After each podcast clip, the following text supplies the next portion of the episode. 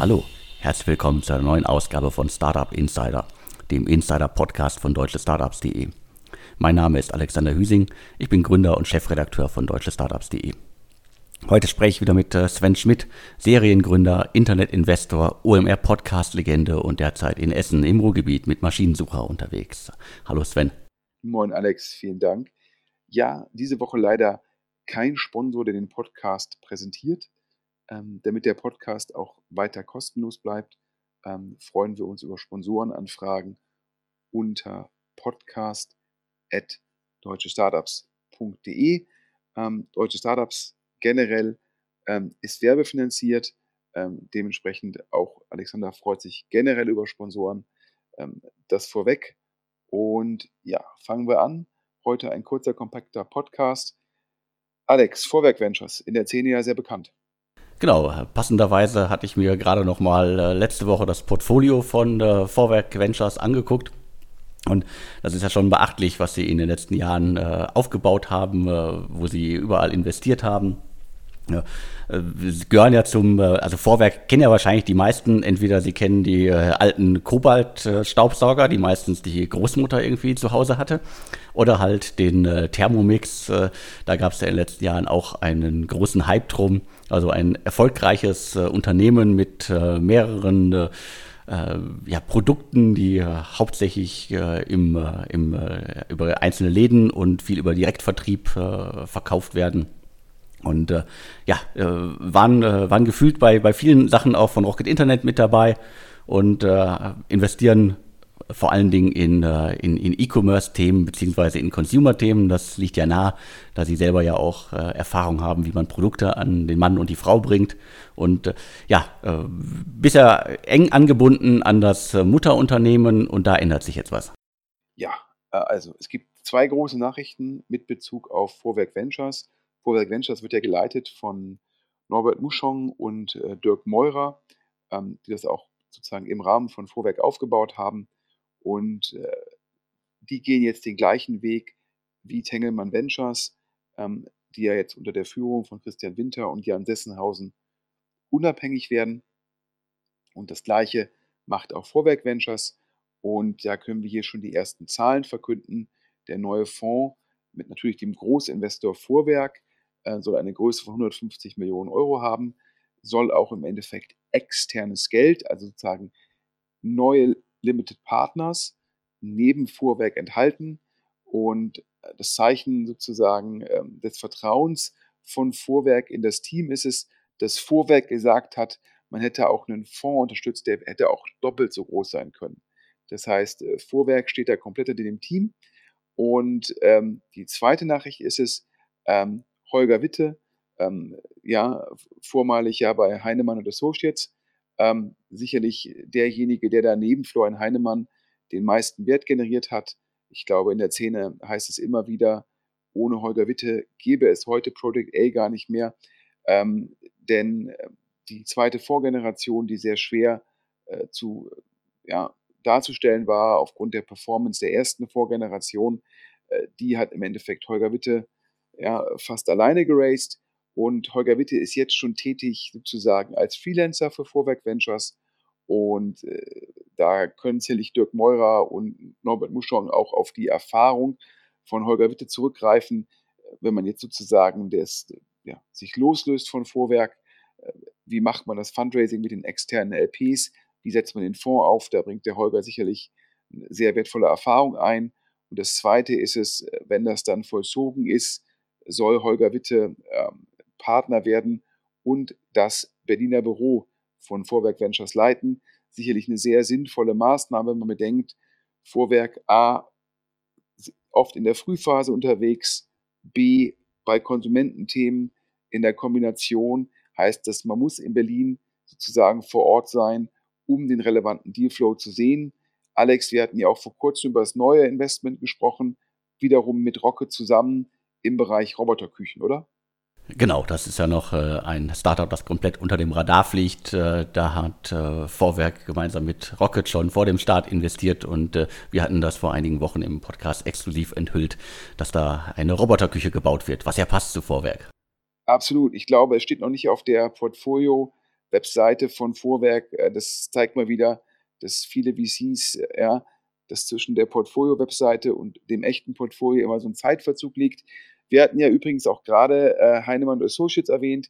Wir hatten ja schon im Mai äh, von der dritten Vorgeneration berichtet.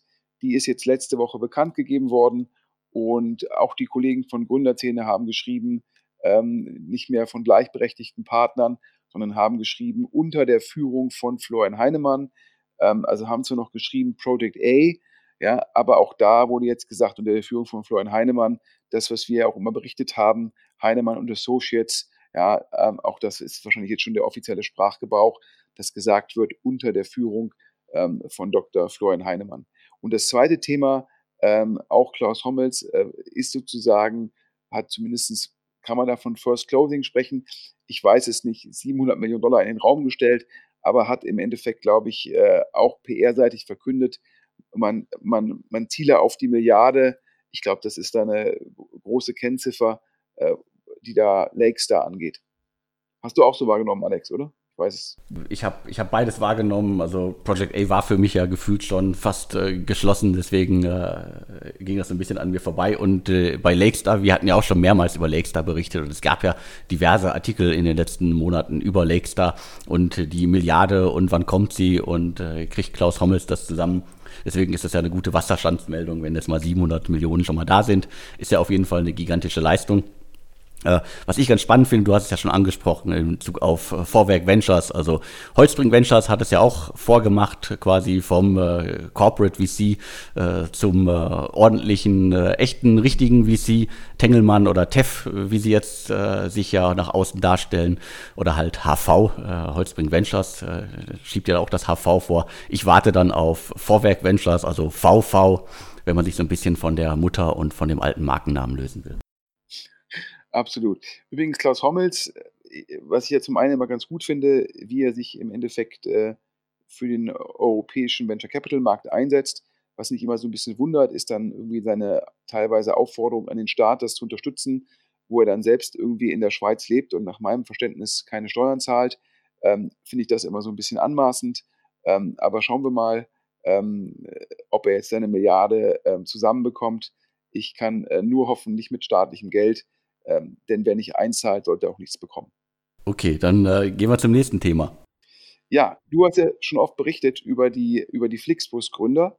Äh, was ich ja immer beeindruckend finde, ist natürlich nicht nur die unternehmerische Leistung, äh, Flixbus zum europäischen Marktführer zu machen und auch in den USA äh, sozusagen in den Markt reinzugehen und gegen den Greyhound-Bus in Anführungsstrichen anzutreten, sondern dass die drei Gründer auch nebenbei sehr aktiv sind und viele Angel Investments machen. Ich glaube, da gab es von dir auch mal einen Post, der da eine Übersicht gegeben hat über das Portfolio der Flixbus-Gründer und du bist jetzt auf ein neues Investment gestoßen. Ja, richtig. Äh, genau, die Flixbus-Gründer sind äh, sehr aktiv neben ihrem Normalgeschäft. Ich glaube, es ist ihnen auch immer wichtig, dass nach außen klar wird, dass sie es halt äh, neben, neben Flixbus machen und dass da irgendwie keine Zeit verschwendet wird, die sie nicht in Flixbus investieren können. Ähm, aber sie haben da irgendwie ja in den vergangenen Jahren schon einige Investments gemacht. Ich glaube, wichtig ist den äh, Flixbus-Gründern immer, dass sie die, äh, die Gründer oder halt die Unternehmer, die da was machen, etwas machen, dass ihnen, dass sie auch selber nachvollziehen können. Und oftmals ist es so, dass es halt wirklich Themen sind, die sehr nah dran sind an, äh, an ihrem täglichen Geschäft. Und oftmals kennen sie die Gründer halt wirklich auch persönlich oder über das Netzwerk. Und äh, jetzt gibt es ein äh, Investment, das wir hier exklusiv verkünden können äh, SEK Ventures, das ist der, das Investment-Vehikel der, der Flixbus-Gründer, die investieren in äh, Shiftplan und äh, zwar ist das ein Tool zur Personalplanung und Kommunikation. Also sicherlich etwas, äh, was man bei Flixbus auch gebrauchen kann. Das ist ganz spannend. Also hier Unternehmertum, Venture Capital, äh, Senovo, äh, Coparion und äh, Kisu waren schon investiert in äh, Shiftplan. Es gab äh, zwei größere Runden, über die wir in der Vergangenheit auf deutschestartups.de auch berichtet haben. Und das müssten so insgesamt bisher so 5 Millionen gewesen sein, 5 Millionen Euro, die in das äh, Software-as-a-Service-Unternehmen geflossen sind. Ich finde es ganz spannend. Also äh, äh nach äh, UVC, Senovo, äh, Coparion und Kisu investieren jetzt die Flixbus-Gründer. Eigentlich habe ich das immer so in der, von der Reihenfolge her müsste es eigentlich für mich andersrum sein. Deswegen finde ich sehr spannend, dass äh, das Team und wahrscheinlich kommt der Kontakt dann auch wieder über Unternehmertum zustande dass sie es geschafft haben, die Flixbus-Gründer äh, nach äh, einem 5 Millionen Investment äh, zu überzeugen, jetzt auch noch zu investieren? Ja, da gibt es meines Erachtens wahrscheinlich nur zwei Möglichkeiten. Entweder es läuft richtig, richtig, richtig gut und die Flixbus-Gründer sagen, ja, lasst mich noch, lasst, lasst, lasst uns noch rein, wir schaffen Mehrwert, wir können euch helfen und so weiter. Oder ähm, es läuft halt nur so begrenzt gut und die Flixbus-Gründer kommen jetzt noch zur alten Bewertung rein. Ähm, das sind sicherlich die beiden, die beiden Möglichkeiten. Ähm, ich hätte jetzt gesagt, aber auch nur von außen, ich kenne den Markt nicht gut genug, dass es dort sehr viele Anbieter gibt. Ähm, dann frage ich mich immer, das sind ja dann so eine, wie so eine Standalone, also eine, eine Lösung, die sich nur um so eine Planung kümmert, ähm, wie die bestehen kann, potenziell gegen umfangreichere Lösungen, die dann äh, halt vielleicht auch passend für eine Industrie sind, dort dann aber halt alles abdecken. Ähm, ich, ich bin da gespannt. Ähm, ich muss sagen, ich selbst nutze jetzt mit Maschinensucher keine der Lösungen, kann also auch jetzt nicht aus ähm, erster Hand berichten, was sind die Vor- und Nachteile der einzelnen Lösungen. Ähm, dementsprechend, ja, ich glaube, das muss man schon selbst mal evaluiert haben, um sagen zu können, hat Shiftplan jetzt nochmal, ist das einfacher zu nutzen, hat es bessere Features, ist es preisgünstiger als die Konkurrenz. Aber Alex, das hast du ja auch, glaube ich, äh, selbst mal, als du den Markt angeschaut hast, festgestellt, da gibt es nicht nur die eine Lösung. Genau, da gibt es nicht nur eine Lösung. Ähm, also gerade beim Thema Personalplanung und auch sowas wie äh, Zeitmanagement, da gibt es ja ein ganzes Füllhorn an äh, kleineren Tools, die teilweise von ähm, Einzelpersonen ins Leben gerufen worden sind äh, und äh, trotzdem irgendwie viele Nutzer haben, bis hin zu größeren Lösungen jetzt hier wie, wie, wie Shiftplan. Und äh, gefühlt ist aber für mich äh, keins davon dominiert äh, den Markt oder hat sich so wirklich komplett durchgesetzt. Das heißt, äh, der Bedarf ist ja sicherlich da. Es gibt ja genug, wie gesagt, es gibt genug Unternehmen, die auf das Segment setzen. Es gibt genug Business Angel, die auch in vergleichbare Dienste investiert haben. Und dementsprechend, ich warte da noch auf das, das eine Unternehmen, das so richtig mal den Markt aufrollt. Ja, viel ist es ja Schiffplan äh, mit Unterstützung der Flixbus-Gründer. Ähm, ich glaube, wir sind gespannt. Ich würde sagen, dass da äh, Coparion ist ja, glaube ich, staatliches Geld, wenn ich mich nicht täusche. Ähm, für mich immer kein optimales Signaling. Ähm, denn ich erinnere mich noch, als ich selbst noch auf der VC-Seite stand und immer, wenn ein Investment total attraktiv war, hat man ja versucht, möglichst viel eigenes Geld ähm, zu allokieren. Das heißt, dann wollte man auf keinen Fall staatliches Geld haben.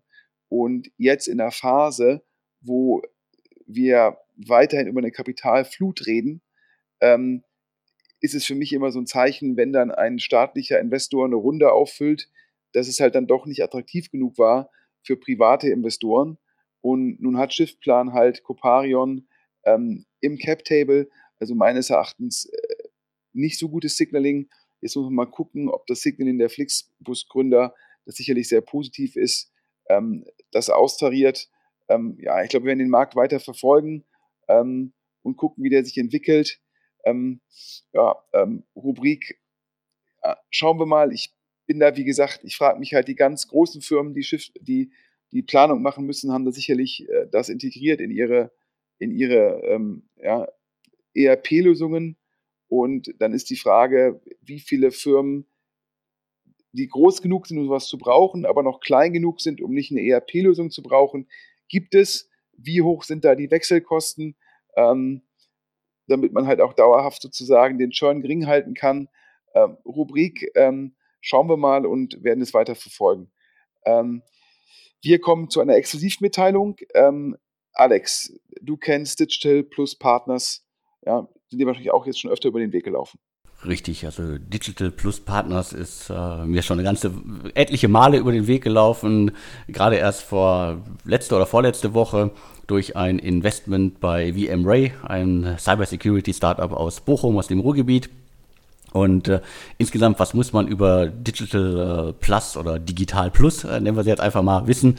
Das ist ein, äh, glaube ich, ein 300 Millionen Fonds und äh, dahinter steckt unter anderem der Patrick Beitel, der war früher bei McKinsey, äh, Thomas Jetter früher Pemira und äh, Axel Krieger auch früher bei McKinsey. Und äh, ich glaube, Nick, äh, Dirk, Dirk äh, Schmücking, früher General Atlantic, ist auch noch damit an Bord.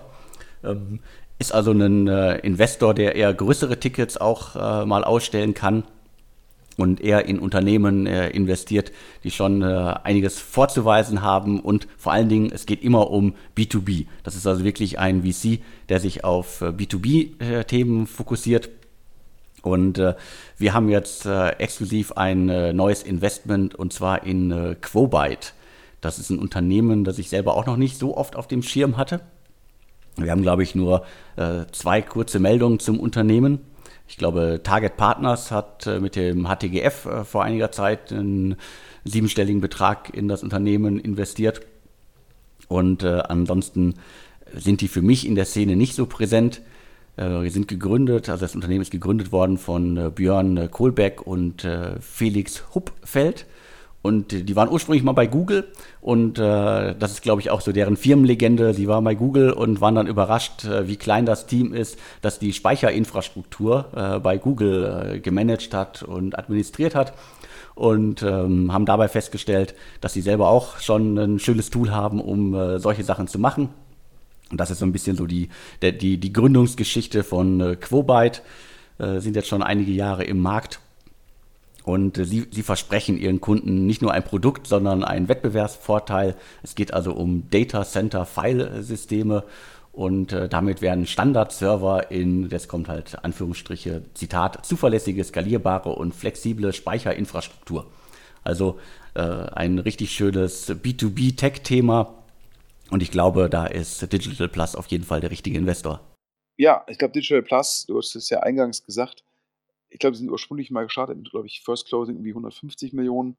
Ähm, und, glaube ich, Fokus zum einen auf B2B und zum anderen Fokus auf Firmen, ähm, die schon relevant Umsatz machen.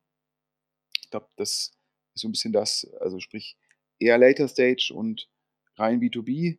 Ähm, ich glaube, bekannter, ähm, zumindest in der Szene, ähm, das Orderbird Investment ähm, und äh, Moving Image, zwei Firmen, die auch schon ähm, länger, länger am Markt sind und dementsprechend dann auch schon die, die, den Umsatz mitbringen, auf den halt Digital Plus Partners halt ähm, schaut. ja, ich glaube, es ist auf jeden Fall gegeben, die, die Bewertung an der Börse. Ähm, da gab es letzte Woche auch mal wieder, wir hatten ja auch mal drüber gesprochen, warum ist es im Endeffekt äh, ja, Software as a Service äh, so attraktiv. Da gab es auch noch mal einen spannenden Post von Fred Wilson, dem ähm, Gründer und General Partner von Union Square Ventures, ähm, der nochmal gesagt hat, dass ähm, letztendlich natürlich bei Enterprise Software die, die Gross Margin so groß sei und dass das halt der Treiber sei und auch wenn man sagen würde, ähm, Software will eat the world, das ist ja, glaube ich, dieser der Spruch von Andreessen Horowitz, ähm, dass man immer noch gucken müsse, ob ein Geschäftsmodell wirklich softwarebasiert sei. Und das könnte man am einfachsten sehen an den entsprechenden Gross Margins. Und ähm, ich glaube, das ist so ein bisschen, spiegelt den Fokus wieder von Digital Plus Partners, dass man halt sagt, äh, im B2B-Bereich Software mit einer hohen Gross Marge, das ist potenziell attraktiv. Ähm, und jetzt scheint man da ja auch nochmal Firmen zu finden, ähm, wo vielleicht der Werttreiber noch ein bisschen offensichtlicher ist. Ähm, bei Orderbird, da hatten ja viele VCs sozusagen sich mit der Thematik beschäftigt und die meisten haben sich dagegen entschieden. Das war damals ein bisschen überraschend, dass Digital Plus das dann gemacht hat. Dass danach die Metro das Folgeinvestment gemacht hat, war aus signigen Gründen auch nicht ganz so optimal. Ähm, aber jetzt scheint man sich dann nochmal klarer am Markt zu positionieren und ähm, scheint ja auch nochmal den Fonds sozusagen weiter zu vergrößern. Und ähm, das ist in Summe auf jeden Fall sehr spannend. Ja, ähm, wie gesagt, heute ein kurzer Podcast. Kommen wir ähm, zum letzten Thema des heutigen Tages. Wir hatten ja schon oft über äh, Nils Regge gesprochen. Ähm, Alex Truventuru sicherlich im Bereich, ich sag mal, Reise der Company Builder mit in Deutschland, oder? Ah, definitiv. Also äh, ist ja immer noch, ähm, fliegt, fliegt, im Vergleich zu einigen äh, Berliner Angels und äh, Vehicles, die schon ordentlich was geschafft haben, immer noch extrem unter dem Radar. Aber Nils Regge, der ja ursprünglich mal äh, Casamundo gemacht hat, hat er seine Erfahrung im Travel-Segment äh, genutzt, um äh, weitere spannende Unternehmen aufzubauen bzw. zu finanzieren. Und äh, was muss man da wissen? Also ähm, Home to Go, äh, Feriensuchmaschine, mittlerweile ja auch schon äh, gefühlt für mich ein, ein, ein Unicorn.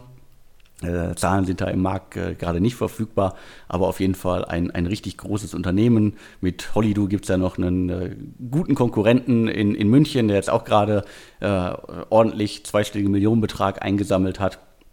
Und natürlich äh, Dreamlines, äh, ein, eine Plattform zum Thema Kreuzfahrten, ist auf jeden Fall auch extrem spannend und auch hochfinanziert von sehr vielen bekannten VCs. Und überall im Hintergrund äh, steht der Name Nils Regge. Er selber ist aber gar nicht so präsent in der Szene. Ich glaube, Happy Car gibt es auch noch, ein billiger Mietwagenklon. Also daher ähm, im Endeffekt ähm, ja, schon, schon ein anständiges Portfolio. Übrigens ganz spannend zum Thema Holido und Home to Go. Hatte ich halt nochmal mit vielen Leuten gesprochen, weil ich mich immer gefragt habe, hm, sind die Berührungspunkte mit dem Endkunden ausreichend? um ein Google-unabhängiges Geschäft zu bauen. Ähm, denn wie viele Leute buchen eigentlich regelmäßig Ferienhäuser oder Ferienapartments? Und wenn man es nur einmal im Jahr tut, erinnert man sich daran, wie man auf die Seite gestoßen ist. Also sprich, wenn ich dann über Home2Go oder Hollydo auf einen Anbieter gestoßen bin, ja, erinnere ich mich eigentlich daran, wie ich da hingekommen bin.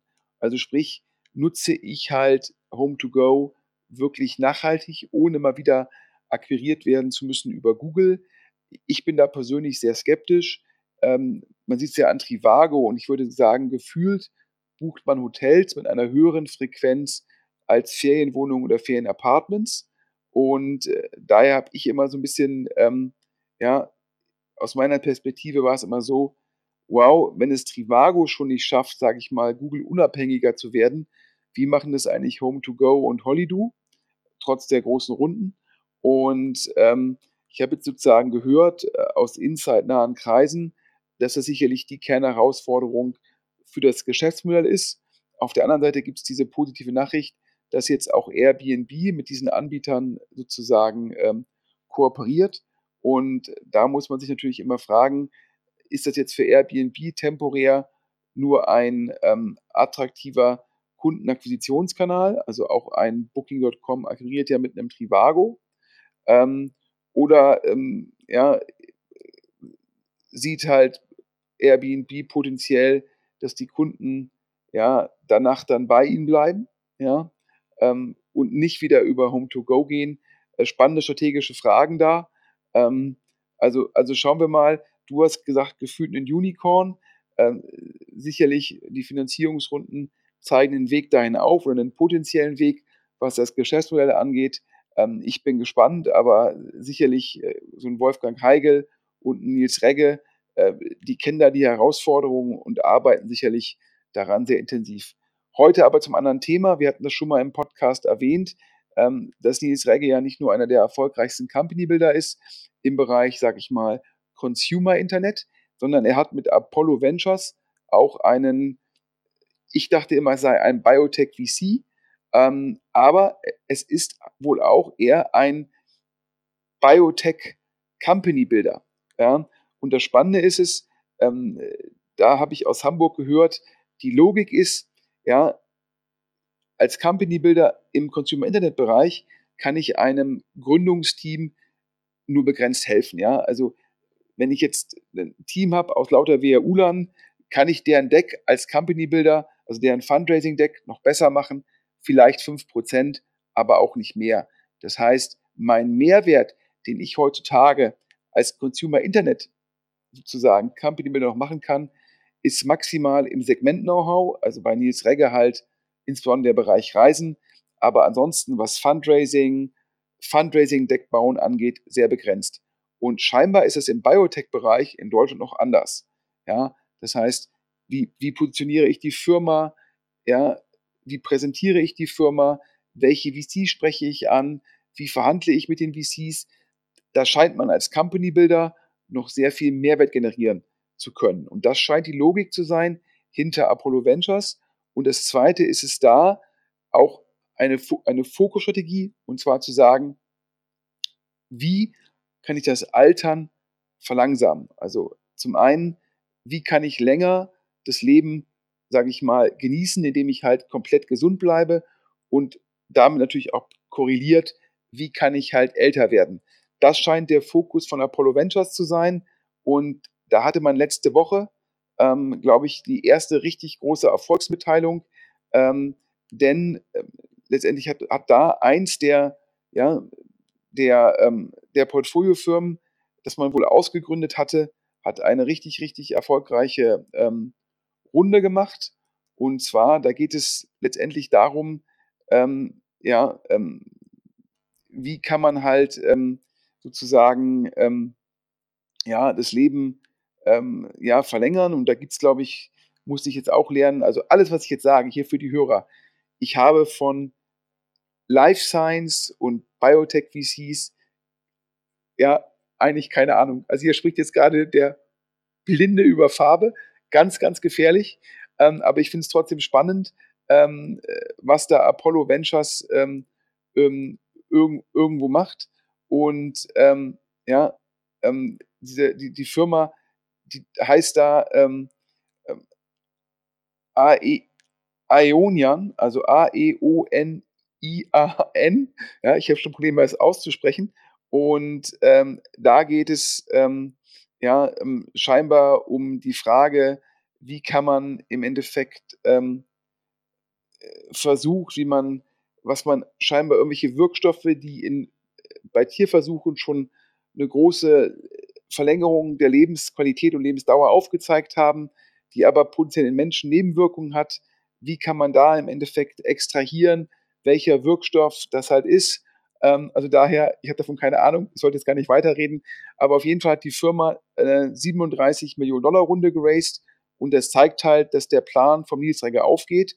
Und was spannend ist, ja, ich habe dann gefragt, mich umgehört, wer sind da die Investoren? Das ist aktuell noch kein Fonds, sondern Deal bei Deal-Basis. Das heißt, da wird immer geguckt, ob man für eine sozusagen so ein Company-Building-Ansatz, ob man da für ein neues Projekt Geld bekommt und da wurden mir die Investoren genannt und ich dachte, jetzt kommen da irgendwelche Biotech-Götter, äh, Biotech-Götter, aber nein, es sind Rolf Schrömkens, Gründer von Trivago, es ist Philipp Dames, General Partner von Cherry, es ist der äh, Wolfgang Heigel, der damals Swoodoo mit dem Christian Saller gegründet hat. Christian Saller, jetzt General Partner bei Holzbrink. Äh, es ist der Gründer von Finanzcheck, einer der großen Exits, an denen Truventuro auch beteiligt war, also Nils Regge. Also äh, dementsprechend ganz spannend. Da bauen halt äh, ja führende, ich sage jetzt mal, B2C-Unternehmer und Investoren mit, mit ihrem Ansatz, einem Biotech-VC auf. Ähm, ich finde es klasse, klasse, dass das in Deutschland entsteht und zeigt auch, wie umtriebig Nils Regge ist und wie gut Nils Regge vernetzt ist. Auf jeden Fall und äh, ist ja eine schöne Entwicklung, dass äh, gestandene äh, Internet-Startup-Gründer äh, auch in so äh, branchenfremde Sache wie äh, Biotech investieren. Also auch ein Segment, das wir mit deutschen Startups komplett liegen lassen, weil es ja andere Mechanismen hat. teilweise die Entwicklung von Biotech-Firmen ja auch Jahrzehnte dauert, die Gründer in der Regel auch oftmals älter sind, also zumindest war es in der Vergangenheit so. Und du hast es ja schon gesagt, da kann man als Company Builder, glaube ich, äh, Leuten noch richtig helfen, weil es in vielen Fällen ja auch äh, wirkliche Wissenschaftler, Forscher sind, äh, die sich mit äh, solchen Themen nicht wie der klassische Via ULA äh, auskennen. Und äh, ich glaube, die, die versammelte Tech-Szene hat schon genug in Immobilien, in Steine investiert. Da ist so ein äh, Investment in Biotech, wo man äh, am Ende hoffentlich auch vielen Menschen mithelfen kann, mit dem Ergebnis dann auch mal richtig schön zu sehen. Aber zum Schluss noch der eine Kommentar von mir. Ich frage mich immer, wenn es sozusagen gelingt, die Lebensdauer von Menschen nochmal um, keine Ahnung, 10, 20 Jahre zu verlängern. Ja, auf der Mikroebene klar. Also ich glaube, gibt es keinen, der sich das vielleicht nicht wünschen würde. Aber auf der Makroperspektive, ähm, was das dann halt für die Bevölkerung bzw. Überbevölkerung heißt auf der Erde, was das dann wiederum äh, für die ganze ähm, Klimadiskussion bedeutet, ähm, denn das ist ja einer der Punkte, äh, ja, also letztendlich eine weiter ansteigende Bevölkerung, ähm, sei es durch ähm, im Endeffekt Geburtenwachstum oder aber durch die Verlängerung der Lebensdauer. Ähm, das wäre sicherlich äh, eine Herausforderung. aber das ist vielleicht nochmal noch das Thema für einen anderen Podcast. Wir sind beim Ende. Halbe Stunde, Alex. Heute die Hälfte vom Inlandsflug. Äh, wir sind ja damals damit angetreten. Dann sind unsere Podcasts immer länger geworden. Jetzt mal wieder ein kompakter Podcast. Ja, zum Schluss die Aufforderung, ja, wer den Podcast präsentieren möchte, bitte äh, mailen an podcast.deutsche Startups. Und äh, wer uns Nachrichten schicken will oder Kommentare, wer zum Beispiel weiß, wie viel Digital Plus Partners genau investiert hat im neuesten Deal, auch gerne per E-Mail. Oder Alex, es gibt auch eine Möglichkeit, das Ganze anonym zu tun. Richtig, auch alles äh, in, äh, in den Abbinder-Infos zum Podcast ist auch der Link zum anonymen Podcast. Da könnt ihr uns einfach Infos rüberschicken und wir wissen nicht, äh, von wem sie kommen. Dann können wir recherchieren und äh, hoffentlich in der kommenden Woche wieder reichlich äh, spannende Infos verteilen. Und von mir nochmal der Appell, wir reden ja hier ständig über Klimawandel. Äh, fahrt lieber Bahn, so ein halber Inlandsflug in Deutschland, das lohnt sich doch gar nicht. Ja, und äh, zum Schluss, ähm, der Alex und ich hatten letzte Woche die Ehre, ähm, die Startup-Woche Ruhr zu eröffnen. Ähm, und dabei gab es dann sozusagen am Montag auch eine Lesung von dem Buch Wann endlich grasen Einhörner an der Emscher, Startups im Ruhrgebiet. Ähm, das Buch, was der Alex mit dem Team von Deutsche Startups geschrieben hat. Und äh, wenn, die, welche, wenn sich jetzt eine Firma fragt, ähm, was soll ich meinen Kunden halt zu Weihnachten schicken, ja, Weihnachten, ja, 30. September. Warum redet der Sven über Weihnachten? Ja, wir haben letzte Woche bei Maschinensucher unsere Weihnachtsfeier terminiert und ähm, es ist schon erstaunlich, äh, wie das auch in den Supermärkten es schon Spekulatius gibt. Das heißt, man kann jetzt auch schon über die Kunden Weihnachtsgeschenke nachdenken. Und jetzt, ja, das Besondere, wer 100 Bücher kauft, ja, bitte über Amazon, und dem an, Deut an Podcast der Deutsche Startups den Bestellbeleg macht, der kriegt eine einzelne Nennung im Podcast und natürlich auch den Link und tut per se auch sozusagen dem Ruhrpott was Gutes. Ähm, ich glaube, es ist im Interesse aller, dass nicht nur ein Cluster in Berlin entsteht, sondern wir in Deutschland ähm, als sozusagen ähm, im, Rahmen des Föderalismus auch noch woanders Cluster haben. Und äh, daher würde ich mich da sehr freuen. Alex, ja, allen Leuten einen guten Wochenstart, dir auch, unseren Hörern auch und vielen Dank fürs Zuhören, oder? Ja, von meiner Seite auch äh, eine schöne Woche und äh, dir Sven, vielen Dank äh, für die Infos, das Gespräch und wir hören uns dann in der kommenden Woche wieder. Bis dann. Tschüss. Und tschüss.